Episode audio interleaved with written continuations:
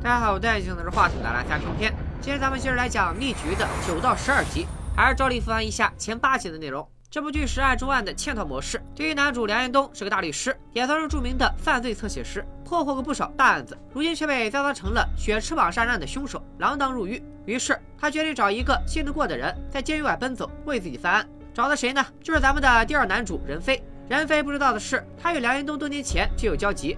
任飞小时候是一起广场枪击案的目击者，并于那天失去了母亲。当时梁云东也在现场安抚了小任飞，还给他披了一件衣服。任飞长大之后成了一名刑警，正在调查一起连环分尸案，受害者都是怀孕的女性。梁云东便远程协助任飞调查这起分尸案，并以此为条件让任飞为自己洗刷冤屈。此时分尸案的凶手张一帆已经浮出了水面，警方追击他时扑了个空，但带走了张一帆，留下了一名婴儿。婴儿目前放在陆振生纪念医院，警方守株待兔，等待张一帆的出现。张一帆心念孩子，居然真的自投罗网。他在这家医院工作过，他的孩子就被放在婴儿室，但婴儿室的密码已经被更换。张一帆的异常行为引起了护士的注意，虽然警觉了张一帆迅速逃走，但非常时期大家都很敏感，很快就有人再次发现了他的踪迹。正巧警员经过，他过来盘问时，张一帆决定铤而走险。小姐。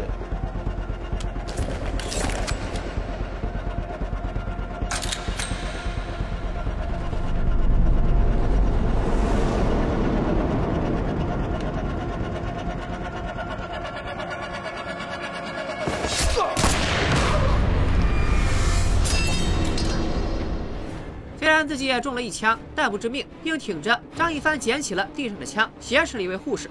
队长挺身而出，借用自己换回护士，然后又在打开婴儿室后与张一帆单独相对。见到孩子，张一帆情绪崩溃。队长借机开始劝他放弃抵抗，如果真为了孩子好，就该让这位早产儿在医院接受治疗。队长一顿输出，张一帆屈服了。面对孩子，他开始回忆自己的过往。当初他是一名外科医生，技术精湛，被人敬仰，可命运弄人，他做了一起失败的心脏移植手术。上一视频我们说过，死去的患者就是吴以欣的丈夫，而吴以欣就是血尸案侥幸生还的被害者，也是梁安东一直在寻找的重要证人。这次医疗事故使得张一帆黯然神伤，主动转岗到了妇产科。那时的他已经因为流产和子宫早衰离婚，心理渐渐病态。他杀死的第一位产妇就是在医院里当清洁工的孙敏慧。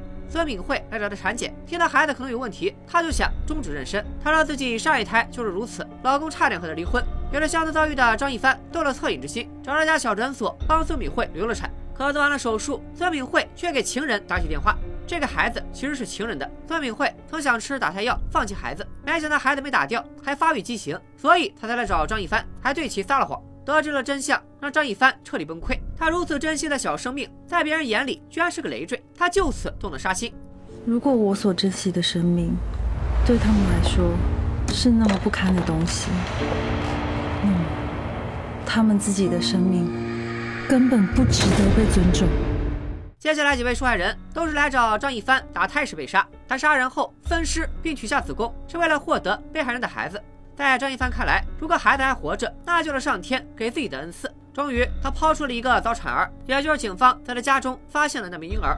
某天去给孩子买东西时，张一帆遇到了前夫苏中环与其妻子秦嘉欣。听说秦嘉欣也怀了孕，张一帆痛苦万分。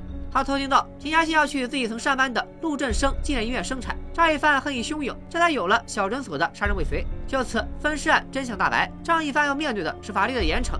接下来，让我们往回拉拉进度条，来看看老幺被害案的进展。在之前的剧集里，监狱接连发生命案，死者大钱和长发哥都和梁延东有过矛盾，因此梁延东被诬陷成了凶手。梁延东便自证清白，并且根据包括自己在内的受害者都是因为性侵女性而入狱这一共同点，猜到了凶手的杀人动机，应该是因为自己的亲人遭遇性侵，于是在监狱里对这些性侵犯动用私刑。梁延东最终锁定了凶手，正是狱中的杂役田永强，而他的帮凶则是狱警老幺。后来在警方的追捕之下，老幺畏罪潜逃，最终坠楼身亡。梁飞经过问询老幺的女儿小晴，知晓了老幺的妻子曾被性侵，她就是因此患上了抑郁症，最后走上了自杀的绝路。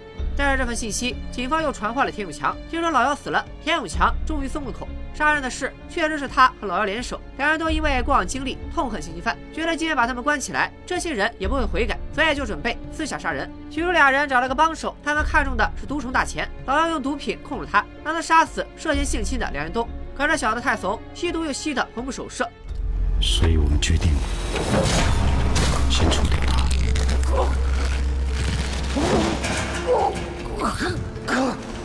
最后我们两个一起弄出他杀掉的假象。外援不中用，田永强就想直接自己动手。他在勒梁安东时突然停下，不是因为良心发现，而是他和老妖杀人时被偶然路过的长发哥看到了。长发哥借此勒索两人，让他俩给自己往监狱送女人。要从这礼拜开始啊，这样我就可以当做什么都看不见啊。干嘛？别让女人太兴奋了。不然这样了，等我爽完再 pass 给你。我会尽量找一个年纪可以当你女儿的。啊。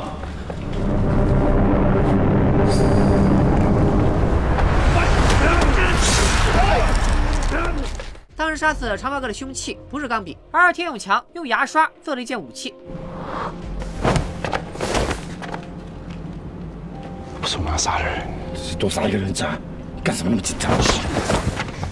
从老姚的话里不难判断，他们虽然都对性侵犯恨之入骨，可选择目标是有一定标准的。长发哥虽然也是因为性侵女性而入狱，却并非他们的目标。那他们的目标到底是什么呢？会不会都是像梁延东、大钱这种血翅膀案的替罪羊？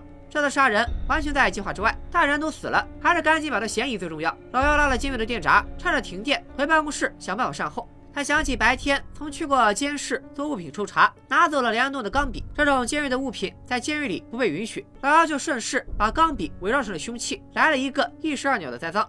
其实女法医在第一次验尸的时候，就对凶器初步判断为尖锐物，还有可能就是钢笔，但也不排除其他可能。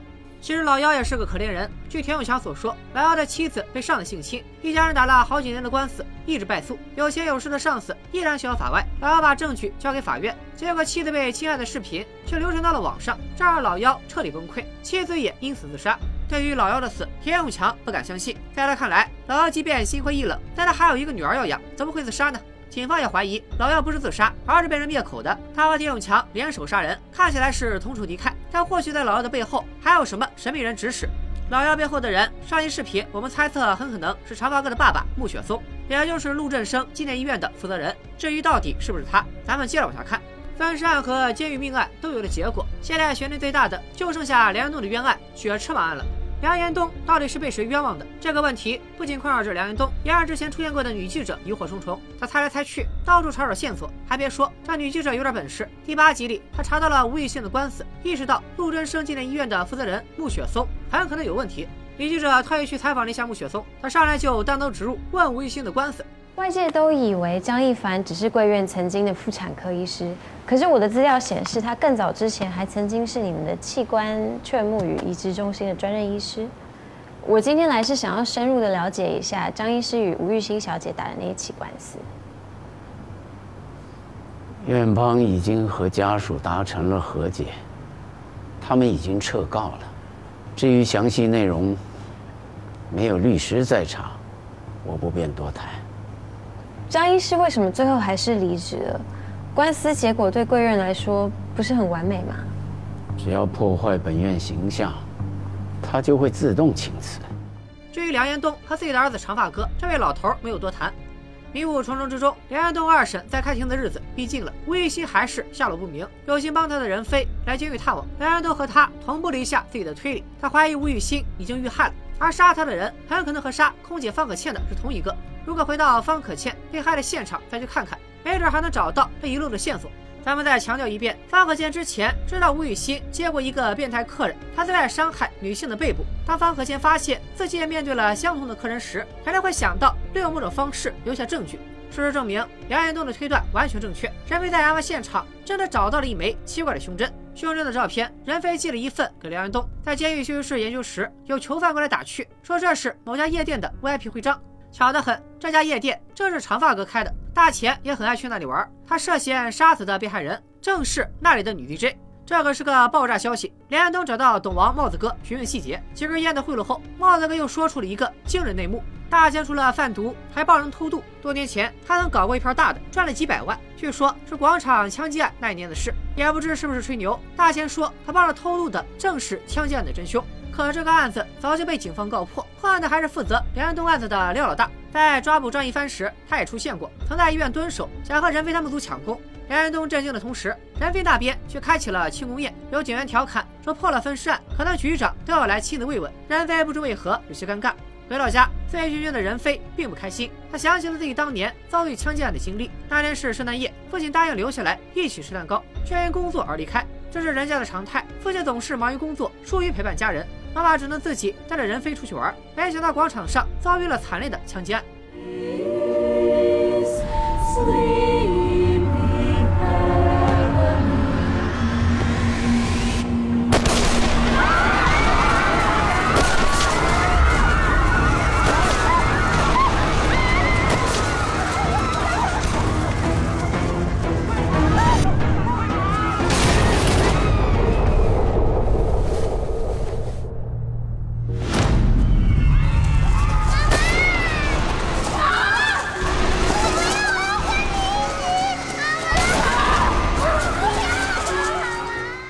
现在住的还是以前的屋子，每次回来他都会想起那一天晚上，一夜无眠，南白只能用拼命工作麻痹自己。天一亮，他就去找了梁延东研究胸针。梁延东说了胸针的出处，并且让任飞带着胸针去一趟夜店，没准能调出凶手。可徽章已经上交了，没有正当理由就无法再拿出来。而梁延东开庭在即，不能再等了。他帮警方破了分尸案和监狱杀人案，任飞总觉得对他有所亏欠，于是只好铤而走险。他刚回警局，就看到局长真的来慰问了。等等，这局长不就是任飞回忆中的父亲吗？父子见面很是生疏。任飞躲到了楼顶吹风，局长也跟了过来。这么多年过去了，任飞一直不能原谅父亲。危难时刻，他不在母子身边，后来居然还再婚了。更重要的是，任飞小时候见到了凶手的真面目，后来警方逮捕的根本就不是真凶。任飞和父亲说过此事，他却觉得任飞是受到了刺激，影响了记忆。但任飞相信自己忘掉什么也不会忘掉那一晚的经历。父子俩每次见面，最后都是不欢而散。晚上回去喝闷酒时，任飞又琢磨起那个徽章。他突然想起，当初在抓走恶男之后，他的暗网账户曾被一个管理员突然黑掉，那个管理员的头像就是徽章上的图案。任飞赶快回到警局，找技术人员拿到了一块硬盘，里面都是从暗网抢救下来的视频。通过搜索，任飞找到了那个用徽章的图像的用户，他叫沃什曼。在他拍摄的视频里，任飞居然真的找到了方可倩。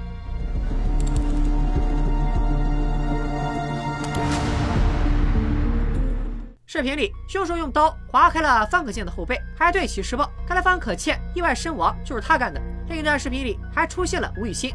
任飞举一反三，找出可能是被大钱杀害的夜店女 DJ 的照片，后面也有和方可倩、吴雨欣一样的伤口。看来这小子是个惯犯，他就是血车案的真凶。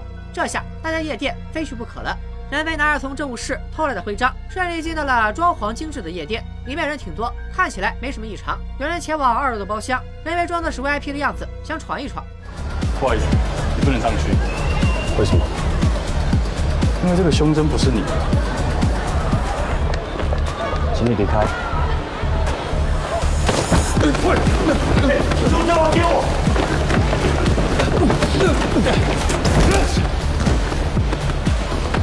带走。够了没啊？啊。我可以自己走啊！出师不捷的任飞无奈之极，徽章丢了的事也被警局领导知晓，领导怒斥任飞，队长求情也没用，气急败坏的领导干脆停了任飞的职，让他把配枪和警员证都上交。任飞被停职的消息，小赌王告诉了梁延东，他让梁延东帮忙想想办法。梁延东沉思着，随后给一个人打了电话：“你有没有兴趣帮忙？帮什么？忙？点火。”梁延东联系的居然是女记者，通过他家桌上的照片，可以猜出他爸应该和梁安东是认识的。梁安东要把方可倩被杀害的视频给女记者，让她通过媒体发布出去。这段颇具冲击力的视频肯定会让舆论哗然，案件审理却还有转机。梁安东让女记者联系任飞，视频就在他的手上。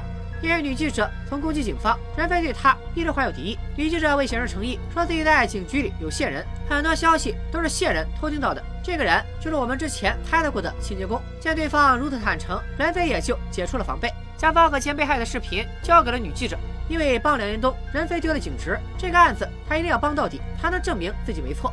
所以他又去找同事帮着搜寻吴雨欣。通过调查吴雨欣家的监控，大家发现他曾在晚上偷偷搬家，当时还叫了搬家公司。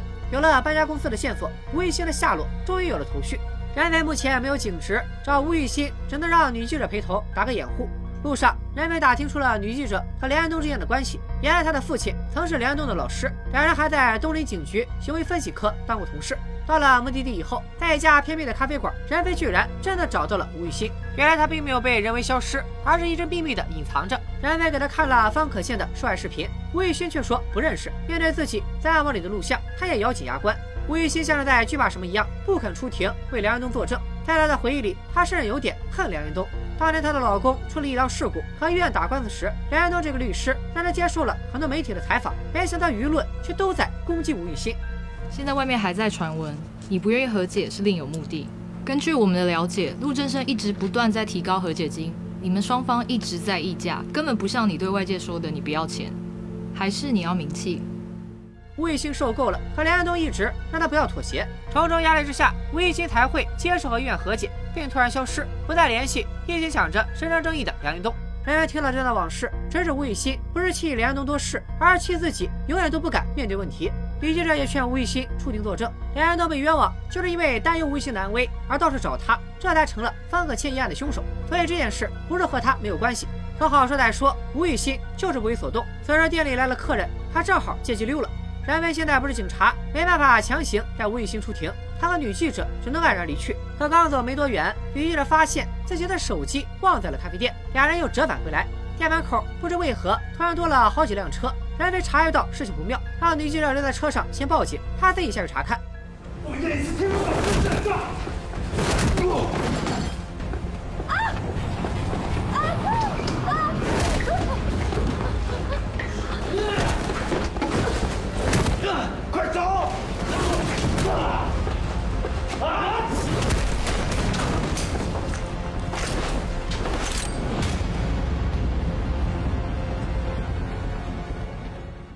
老平要被犬欺，任飞等人迅速被歹徒控制。小头目拿着电话，让吴雨欣和一位大佬聊聊。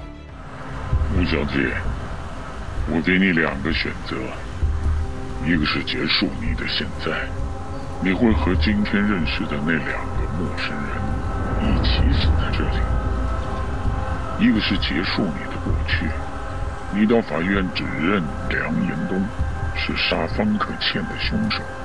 我们会给你一些帮忙，让你切断这个过去，开始新的生活。大佬似乎深知吴玉兴的担忧，他猜到这女人最在意的是做皮肉生意的过去。如果这件事被人发现，那自己肯定直接生物性死亡。在既能保命又能掩盖过去的诱惑下，吴玉兴好像心动了。但他强调自己出庭可以，一定不要伤害任飞和女记者。梁彦东这边该来的二审还是来了，律师告诉他刚得到消息，吴玉兴找到了，他即将前往法庭。梁彦东听到这个消息却并不兴奋，反而若有所思。他应该猜到了吴玉兴可能被控制。二审开始后，检方还是说着老一套的说辞，依旧是梁彦东未找到吴玉兴，与不愿透露好友去向的方可倩产生了矛盾，他因此就要行凶。这里也填了第一期的一个坑，就是警方到底有什么证据能拘捕梁彦东？原来警方手里有一个关键证据，那就是在方可倩下体找到了一根毛发。经过化验，发现了梁彦东的 DNA。因为方可倩在住院时去世，所以检方控告梁彦东强暴致死。作为回应，梁彦东指出方可倩住院死因是脑中风，强暴并非致死原因。检方继续把他告到目的不纯。他还怀疑方可倩下体的毛发是警方在伪造证据。检方不慌不忙，成熟在胸的当庭播放了方可倩遇害的视频。梁安东岂会就此认输？毕竟这段视频就是他让女记者故意点起来的火。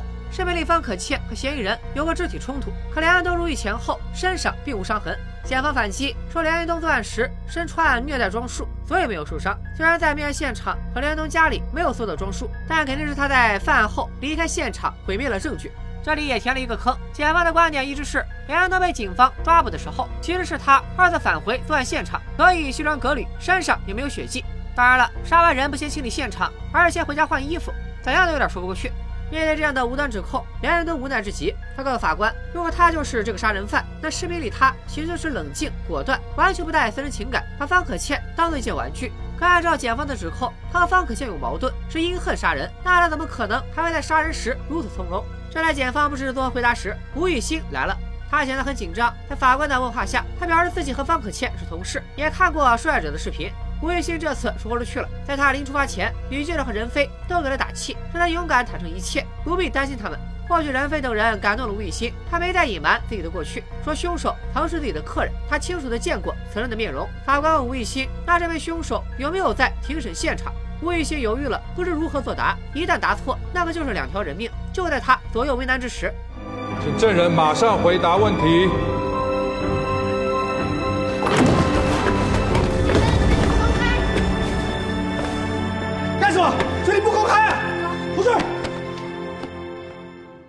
飞的突然出现，证明他和女记者已经获救，吴玉兴再无后顾之忧。冉飞和女记者逃出来的剧情有点扯，咱们就简单说说。他俩被歹徒绑起来之前，女记者曾在车上用任飞的手机拨通了报警电话，可惜还没来得及说话就被拉走了。他和任飞被绑住，吴玉兴走后，任飞想办法招惹看守，看守被打掉了手机，专心揍任飞。女记者则偷偷在后面够到了手机，再次报警。报警电话引起了警队的注意，队长等人赶到，还和任飞对起了暗号。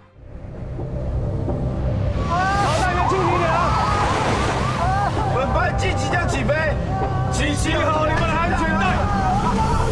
本班机即将起飞。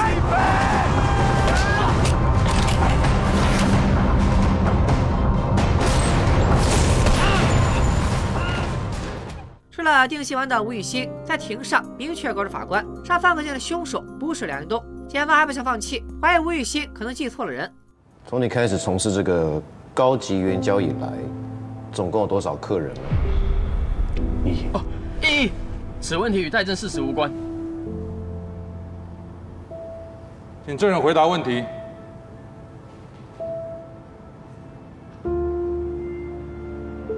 我不清楚。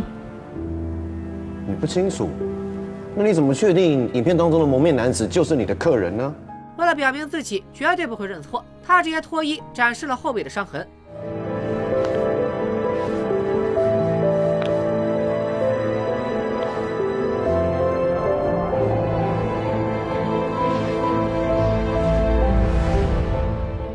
到触目惊心的伤痕，检方有话可说了。吴玉兴的作证让梁安东的冤案终于迎来了反转。他走出法庭后，任飞要带他去一个安全的地方，这是梁安东提前安排好的隐秘之地。毕竟虽然案子反转，但真凶依然逍遥法外。坐在回监狱的囚车上，梁安东终于破天荒的露出了笑容。这一局他赢了。监狱里的小赌王也开心的见证了梁安东的逆局。他之前和同事押上所有加酒的赌局，可算是有惊无险的赌赢了。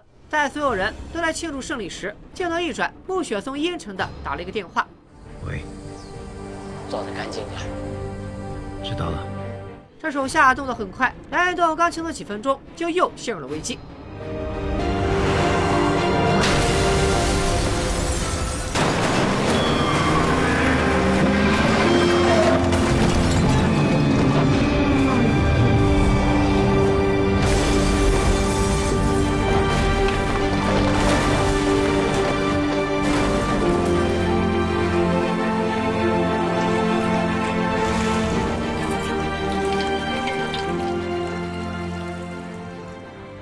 此为止，逆局的第一章《暗夜将至》完结。大家可以把它当做逆局的第一季。第一季的最后四集，孕妇连环分尸案、两人都被冤枉的血翅膀案和以现金犯为目标的监狱杀人案，都揭露了真相。但实际上，每个案子又都有新的疑点，比如张一帆为吴玉欣丈夫做了心脏移植手术出了意外，还有梁延东被冤案和穆雪松有什么关系？如果按照剧情暗示，这老头子杀了老幺以后，又绑架吴雨欣，最后还给梁延东来了一场车祸，他这么努力搞事情，为的是掩盖什么呢？血翅膀案中，在方克县下体找到的梁东的毛发，应该不会是他不小心掉落的。那警方肯定有内鬼栽赃，嫌疑最大的就是当初逮捕梁东的廖老大。这三宗大案真是疑点重重，牵扯到的重磅人物一个接一个。在他们之外，还有多年前的广场枪击案，也是疑云密布。按照大千的说法，他能帮着枪击案真凶偷渡逃跑，任飞也相信警方抓错了人。这个案子是如何结的案？破获此案的又是廖老大。不过如此重要的案件，肯定他说了不算。那这和任飞的局长父亲有没有关联？他一直都在劝任飞，当初看错了，会不会是一种不想让儿子卷入危险的举措？任飞父亲这个人物，感觉知晓很多秘密，儿子被停职，就像是他安排的一种保护行为。在任飞的回忆里，枪击案发生前，广场上就有议员做活动，枪手第一个瞄准的目标也是议员，所以这起案件很可能还牵扯到政治纷争，这个就是一盘大棋了。我相信，在穆雪松的背后还有人。他一个开医院的，能量再大，也不过是还在台面上的小卒。一局的第二章叫微光将近，从这新季的名字里可以看出，还会有第三季的样子。那么在下一个章节中，又会冒出什么样的大人物？梁安东和任飞又会揭开什么惊天秘密？最后，喜欢美美解说的小伙伴也别忘了点个关注。电脑这还有大量其他悬疑推理剧集以及上大电影的详细解说。那今天咱们就说到这里吧，拜了拜。仇恨总在是非白，杀戮愉快，文明终于堕落成野蛮。Killing you like animals flesh blood.